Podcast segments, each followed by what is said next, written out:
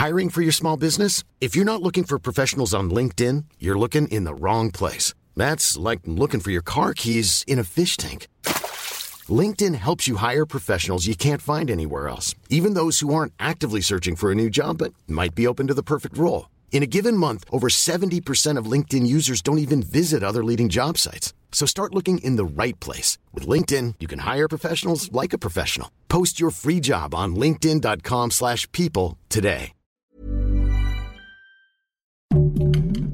Heraldo Podcast, un lugar para tus oídos.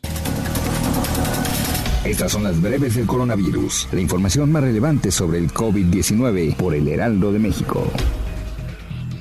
De acuerdo con cifras de la Secretaría de Salud, este lunes 6 de diciembre en México se acumularon 295.312 muertes confirmadas por coronavirus, 110 más que ayer. En cuanto a los contagios, las autoridades han confirmado un total de 3.902.015, es decir, 752 contagios más que el día anterior. A nivel internacional, el conteo de la Universidad Johns Hopkins de los Estados Unidos reporta más de 266 millones 349 mil contagios del nuevo coronavirus ha alcanzado la cifra de más de 5 millones 261 mil muertes. El presidente Andrés Manuel López Obrador anunció la mañana de este sábado que el próximo martes 7 de diciembre comenzará la vacunación de refuerzo contra COVID-19 para adultos mayores de 65 años en el país. El primer mandatario aseguró que todo esto es por la temporada de invierno. Siempre con pandemia o sin pandemia, en el invierno la gente mayor padece más, adelantó el titular del Ejecutivo en conferencia de prensa desde el Estado de México.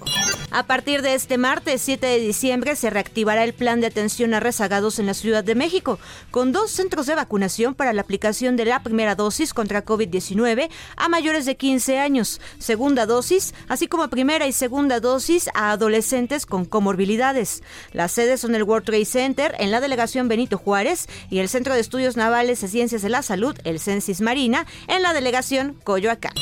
El alcalde de Nueva York, Bill de Blasio, anunció este lunes que todos los empleados del sector privado en la ciudad más poblada de Estados Unidos estarán sujetos a una vacunación obligatoria contra el coronavirus a partir del 27 de diciembre. La científica británica Sarah Gilbert co-creadora de la vacuna contra el COVID-19 de Oxford AstraZeneca, advirtió que una futura nueva pandemia amenaza con ser peor que la actual. Por eso pidió más inversión en investigación para estar mejor preparados ante esta posibilidad. Rusia ha confirmado los dos primeros casos de la variante Omicron del coronavirus en el país en viajeros regresados de Sudáfrica, según dijeron las autoridades este lunes. Rusia restringió la entrada a todos los extranjeros llegados de países en el sur de África y requirió de todos los ciudadanos rusos que volvieron de Sudáfrica o los países vecinos a partir del jueves que hicieron 14 días de cuarentena debido a la variante Omicron, detectada por primera vez por científicos en Sudáfrica.